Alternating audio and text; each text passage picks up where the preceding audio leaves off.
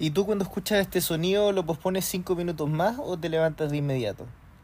¿Y a qué hora tienes tu alarma? ¿10 minutos antes de la primera reunión? ¿Una hora antes?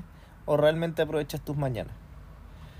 Bueno, si eres de los que ha intentado levantarse más temprano, realmente aprovechar sus mañanas, este libro es para ti. El Club de las 5 AM de Robin Sharma, donde vamos a ver cómo lograr por medio de generación de hábitos y dominando tu propia mente para sacarle el máximo provecho a tus mañanas y sacar la mejor versión de ti mismo. Así que comencemos.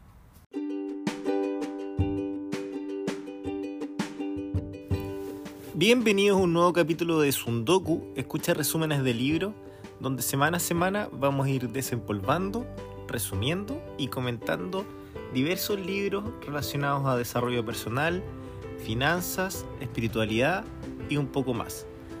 Así que sin más, Comencemos. Bueno, Robbie Sharma es máster en leyes, canadiense de origen indio. Tiene varios libros, entre los que destaca El monje que vendió su Ferrari y su último libro, The Everyday Hero Manifesto Method, que ese creo que aún no tiene traducción al español. Y ha hecho training para varias compañías, entre ellos Nike, Microsoft, IBM, entre otras. Y en este libro nos parte contando con como una historia, ¿no es cierto?, que va desarrollando, que parte con una emprendedora que tenía problemas de depresión porque su, en su empresa la querían sacar, pero encuentra un ticket de una charla, entonces se motiva y dice, ya, voy a ir. Y cuando llega se encuentra ahí con los protagonistas del libro, que por un lado es un vagabundo, un homeless, que era muy sabio y era muy misterioso, Después hay un artista que también él estaba frustrado porque no podía sacar su máximo potencial. Y, y, el último protagonista es el guía propiamente tal que el que va dando la charla.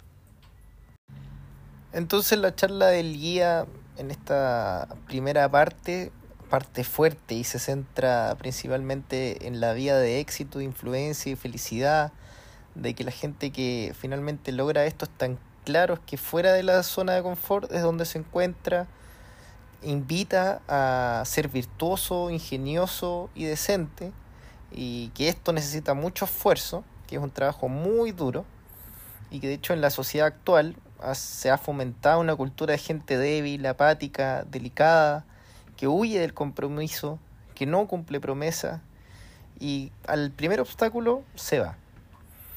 Entonces dice que alcanzar el genio que hay en usted son deportes duros. Y aquí en esta primera parte yo creo que hace un, diagnóstico claro, digamos, de, del promedio y más o menos ya nos va dirigiendo hacia dónde nos quiere llevar el autor con, con esta primera parte que es apartarnos, ¿no es cierto?, de, esta, de estos valores que los describe de manera negativa. Entonces nos explica que si sientes que está todo bajo control, entonces es porque va muy despacio la cosa. Por lo tanto, ahí hay que hacer cambios. Porque todos quieren que el mundo cambie, pero nadie está dispuesto a cambiarse a sí mismo. Y para hacer cambios, ¿qué necesitamos? Tiempo. Y para tener tiempo, ¿qué necesitamos? No desperdiciarlo. Y una manera clásica hoy en día de desperdiciarlo, ¿cómo es? Televisión, redes sociales, el teléfono. Entonces ahí es una reflexión que finalmente el teléfono, cuando realmente te cuesta una fortuna, es cuando pierdes todo el día el tiempo con él. Por lo tanto, para generar estos cambios, ¿qué debemos hacer? Crucificar la parte que tiemble de miedo. Debemos deshacernos completamente del yo débil, estar constantemente mejorando, en reflexión constante, porque si no creces cada día, te quedas atascado. La tragedia de la vida no es la muerte, sino dejarnos de lado cuando estamos vivos. La mayor parte de la gente no se soporta a sí misma, por eso no puede estar en silencio. O en la televisión sin parar, ahí erosionando su creatividad y finalmente dejando de avanzar. Ahora, todos sabemos, y el autor aquí también lo recalca, que el cambio no es fácil, es duro. Entonces aquí tiene una frase para el bronce, que es todo cambio es duro al principio, desordenado a la mitad y precioso al final. Yo creo que una esta una de las frases que si te tienes que quedar con unas cosas de este resumen es esta frase. Todo cambio es duro al principio, desordenado a la mitad y precioso al final. Entonces, ¿cómo partimos con el cambio duro al principio? Controlando las mañanas, impulsando tu vida. Para el autor, levantarse a las 5 de la mañana es la madre de todas las rutinas. Es el único comportamiento humano que se erigirá sobre todos los demás. Porque en el modo en que comiences el día, dice la excelencia y motivación del resto del día. Cada mañana es una oportunidad para sacar tu máximo potencial y ese poder que está como dentro de ti, para mejorar tu productividad, virtuosismo y la invencibilidad.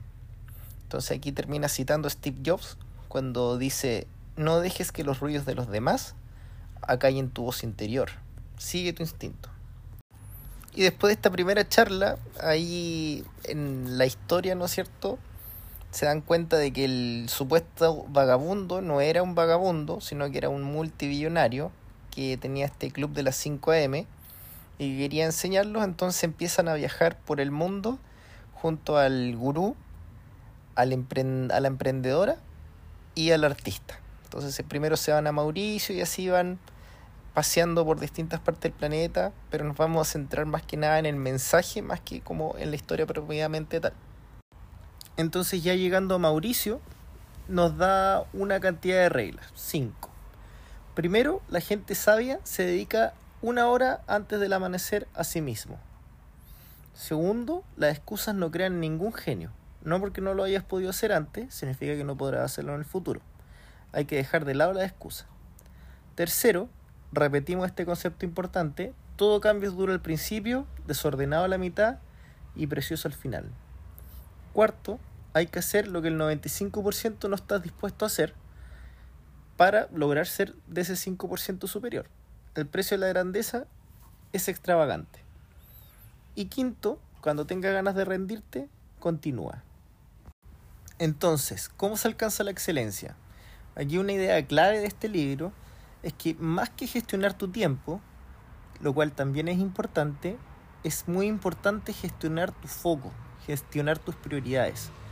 Y aquí te da dos citas muy importantes, una de Sophie Reloy, profesora de negocios de la Universidad de Minnesota, que dice que las personas son menos productivas cuando cambian de tarea con mucha frecuencia durante todo el día. Para combatirlo hay que dedicarse a una tarea y en un ambiente tranquilo. Y luego, para fortalecer esta idea clave de gestionar tus prioridades sobre gestionar el tiempo, a pesar de que ambas son importantes, cita Albert Einstein que dice, solo aquel que se consagra a una tarea con toda su fuerza y alma puede ser un verdadero maestro. ¿Por qué? Porque en el fondo la gente de excelencia no dispersan su ancho de banda cognitivo aplicando la férrea disciplina a pocas cosas. Los realmente grandes prefieren dedicarse a una obra que perdure por mucho tiempo en vez de 100 obras que no van a ayudar a nadie. Y aquí lo más importante es dedicarse en las horas que el 95% no aprovecha. Esas son las que el 5% sí atesora, que son las de la mañana, las desde las 5 a.m donde las distracciones son menores, por lo tanto la productividad aumentará de manera radical. Y esto tiene una explicación biológica, porque cuando nos levantamos temprano no nos vemos afectados por tecnología o que viene una reunión, etc. Entonces la parte del cerebro de preocupación se desactiva. Entonces esta paz que te da el amanecer estimula la producción de neurotransmisores, dopamina y serotonina lo que produce que entres naturalmente en un estado de flujo, dice ahí el autor, un estado de flujo. Entonces, al estar en este estado, pasas a estar completamente energizado, enfocado y en el lugar que tienes que estar. Ahora, en este periodo de concentración no tenemos que concentrarnos solamente en hacer una obra o solo estudiar o solo algo, porque la vida es mucho más compleja que eso. Y el autor aquí nos habla de cuatro imperios interiores. Mente, cuerpo, corazón y alma. Mente se refiere a la parte de psicología, que la podemos mejorar estudiando. cuerpo relacionado a salud, que la mejoramos entrenando, comiendo sano. Después corazón, que hace referencia a la parte de afectividad, teniendo buenas relaciones con tu entorno más íntimo. Aprovecha de citar a Sigmund Freud, que decía que una emoción no expresada es como enterrarla viva y después se expresa de peor manera. Y alma asociado a espiritualidad, recordando quién eres realmente, meditando en las madrugadas, qué tienes para ofrecer al mundo y vinculándote con el héroe que llevas dentro. Ahora bien, para trabajar en estos cuatro imperios internos, naturalmente no es fácil. Se requieren generar hábitos. Entonces, ¿cómo se generan hábitos? Hay una forma que son el 531, que hace referencia a cinco verdades, tres valores y una teoría general de la autodisciplina. Las cinco verdades, la fuerza de voluntad se desarrolla con la práctica. Segundo, disciplina es como un músculo, se pone fuerte con entrenamiento, que ya lo habíamos comentado. Tercero, fuerza de voluntad se debilita cuando estás cansado. Por lo tanto, la importancia de descansar.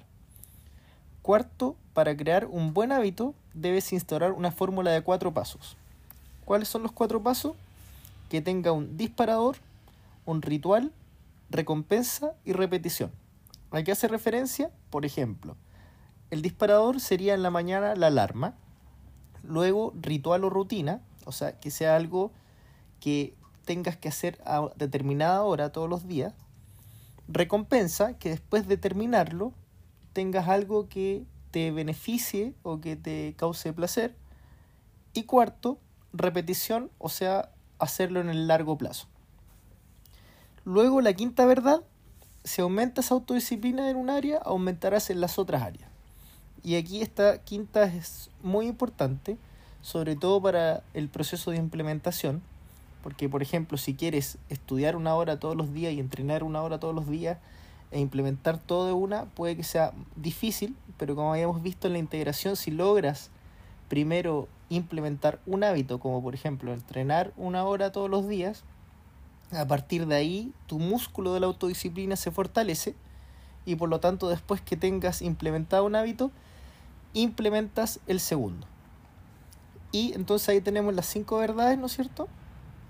Que se refugian en los tres valores, que es victoria requiere consistencia, terminar siempre lo que se inicia, y así como actúa en privado, también actúa en público. Y esto está dentro de una teoría general de la autodisciplina que se refiere a que los guerreros hacen cosas que son difíciles pero son importantes. Lo importante es hacerlo igual. Pero ¿cómo logramos esta combinación de honestidad y perseverancia? Lo primero es entender que tú no eres perseverante o no perseverante, no es parte de ti, es algo que se puede trabajar, es algo de la plasticidad del cerebro.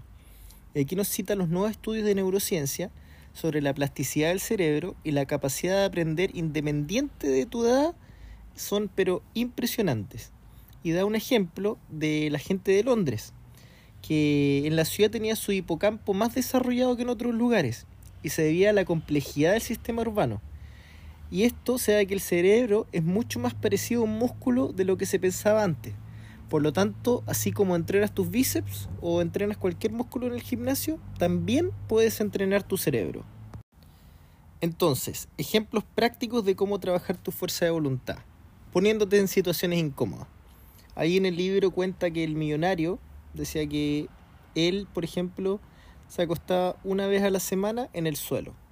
O sea, duchas frías y cosas así de ese estilo, que eran incómodas, pero las hacía solo para fortalecer su músculo de la fuerza de voluntad.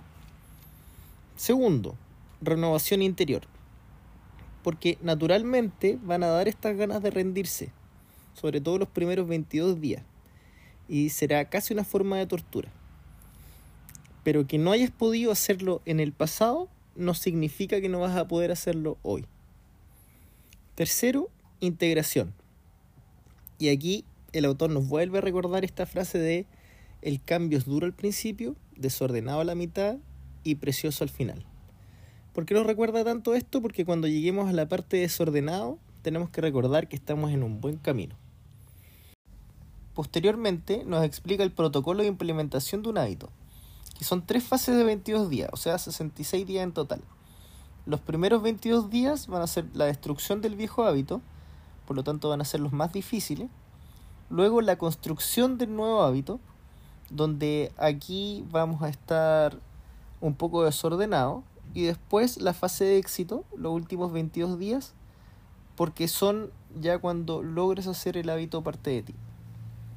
Y luego también tenemos otra herramienta u otra explicación del 2x3x, que hace referencia a duplicar en resultados requiere triplicar en inversión de crecimiento personal. Y por fin llegamos a la idea que más propaganda le hace el libro mientras lo va contando, que es el 20-20-20. Aquí enseña el 20-20-20, que se refiere a tu primera hora de la mañana, porque claro, hasta ahora hemos aprendido hacer disciplina, integrar hábitos, cuáles son los valores, pero resulta que ya, me levanto a las 5 de la mañana y ¿cómo empiezo el día? Según el guía, la manera óptima de hacerlo es con tres elementos principales. Movimiento, reflexión y crecimiento. Los primeros 20 minutos, que son del movimiento, hace referencia a ejercicio intenso y así liberar dopamina y serotonina. Para despertar recomiendo tener un despertador antiguo y ojalá autoengañarse atrasándolo 30 minutos y poner la alarma a las 5 y media de la mañana, pero en realidad en el fondo van a ser las 5 no tener ningún aparato digital en la pieza y levantarse apenas suene la alarma. Entrenar duro y vive más es el lema con el que el millonario decía lograba fundar toda su empresa. Ahora, no está escrito en piedra, siempre se puede ser un poco flexible con esto, pero es para hablar en marco general. Luego, los segundos 20 minutos, dedicarlos a escribir sobre heridas reprimidas, agradecimientos, las tareas que tienes que hacer sobre el día y cosas del estilo. Y los últimos 20 minutos, o sea, de las 5.40 a las 6, aprender sobre psicología, leer grandes biografías, ver documentales, escuchar un podcast, audiolibros. Dice que todos los billonarios tienen en común el amor al aprender. Y una vez que tenemos entonces dominada la primera hora del día, la más importante, donde tenemos esta calma, donde tenemos el cortisol bajo, bajo nivel de estrés, estamos con más energía, cómo seguimos el día. Y aquí nos da 10 tácticas para alcanzar tu genio interior que te van a servir para el resto del día. Lo primero, crear una burbuja y aislarse en su interior. Tener un pequeño momento de soledad en un periodo programado cada día.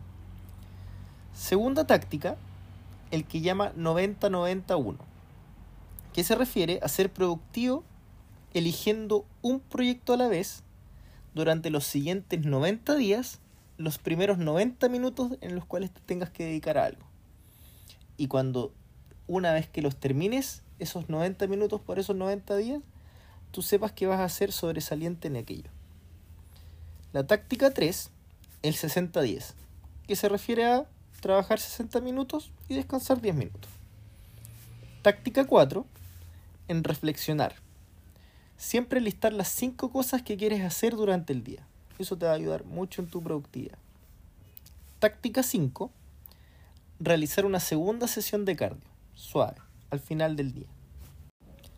Táctica 6, dos masajes de 90 minutos de tejidos profundos. Esto te va a ayudar a menor cortisol que ya habíamos hablado que era el relacionado al miedo, el estrés, más dopamina, que está asociado a neurotransmisores de motivación, y más serotonina, asociado a la felicidad. Táctica 7, escuchar ideas en audiolibros y podcasts mientras haces viaje o cosas matutinas. Por ejemplo, si vas en el tráfico o tienes que hacer algo que no necesita tu concentración, aprovechar de aprender con audiolibros y podcasts. Táctica 9. Anotar lecciones de la semana, qué pasó y en qué puedo mejorar para la próxima semana. ver cuáles son tus reuniones pendientes y dejar tiempo para seres queridos y todas visiones. Y por último, táctica 10, tener 60 minutos como estudiante. Los líderes de elite tienen apetito voraz por ser la mejor versión de sí mismos.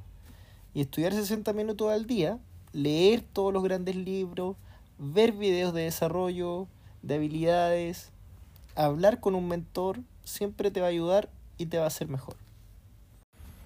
Y así esto te va a alejar de una vida hedonista. ¿A qué se refiere con hedonista? Algo que te da el placer instantáneo y después que lo obtienes ya se acaba. Por ejemplo, el alcohol o comprar algo para la felicidad momentánea.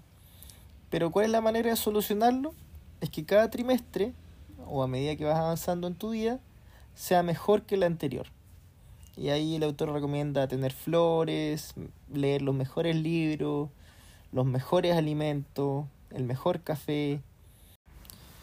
Y al final el autor nos deja 11 máximas, que son lineamientos generales más que recetas o, o, procedimientos como veníamos viendo, donde nos dice eh, la máxima 1, para crear magia en el mundo, domina la magia de tu interior. 2 colecciona experiencias milagrosas en vez de cosas materiales. 3. El, fracaso favorece la audacia. 4.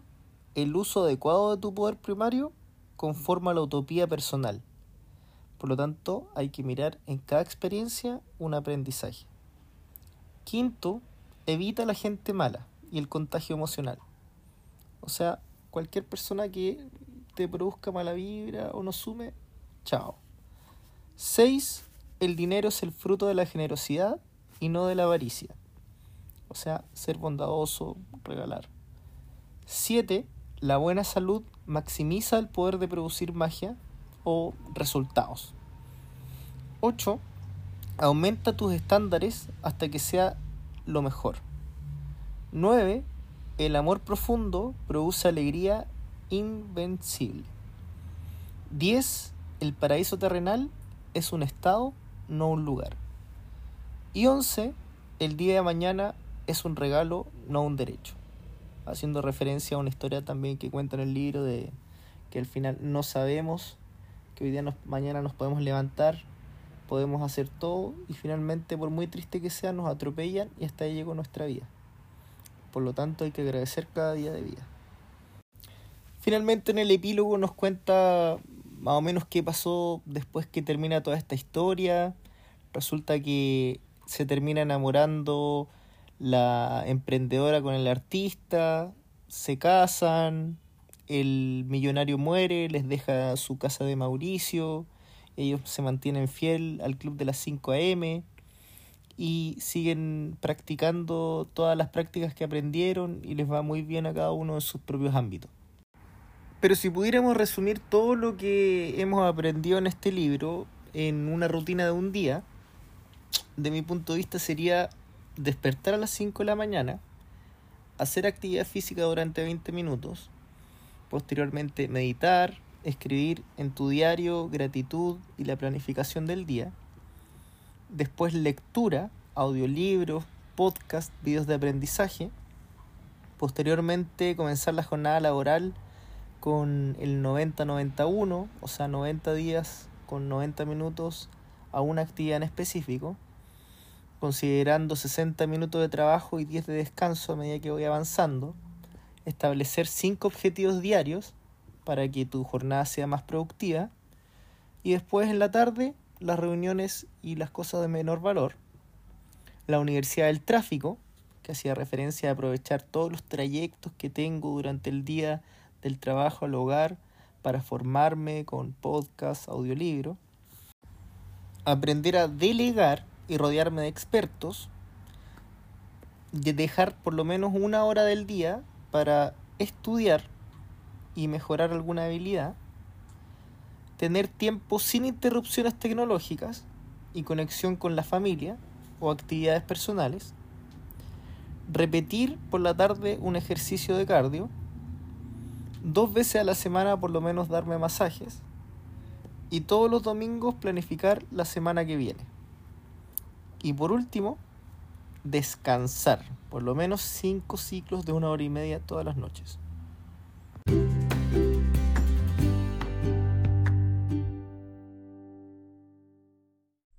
Y así terminamos este episodio. Recuerden darle seguir al podcast, me ayudan un montón con eso. Déjame tus comentarios de qué te pareció este libro en mi Instagram edo-far. Si quieres profundizar sobre este libro, te dejo el link de Amazon y del audiolibro en la descripción. Por último, si quieres mejorar tu inglés, tengo una app, sundokuapp.com, que te va a ayudar en este camino con pequeñas píldoras de libro de no ficción. Nos vemos en el próximo episodio.